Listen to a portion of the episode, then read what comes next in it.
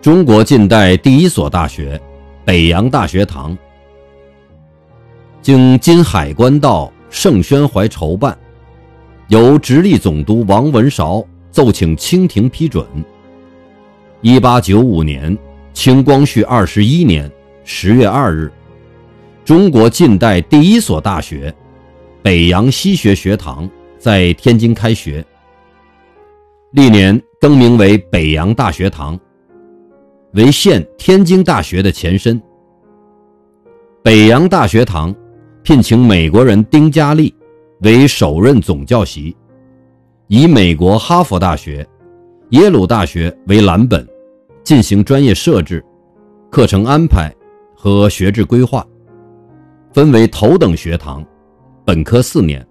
和二等学堂（预科四年）。校训为实事求是。北洋大学堂治学严谨，校风朴实，任课教授多为中外著名专家学者，其毕业生可免试进入美国一流大学攻读研究生。一百多年来，该校为我国培养了大批栋梁之才。